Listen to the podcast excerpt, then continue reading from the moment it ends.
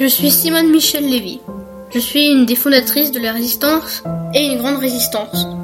Dans la résistance, je travaillais dans les actions PTT que j'ai fondées avec Maurice Orvé.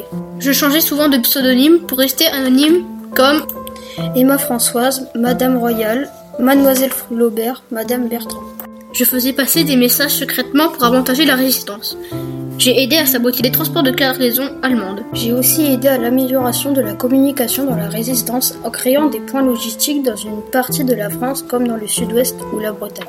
J'ai été beaucoup titré comme compagnon de la libération, chevalier de la Légion d'honneur et beaucoup d'autres.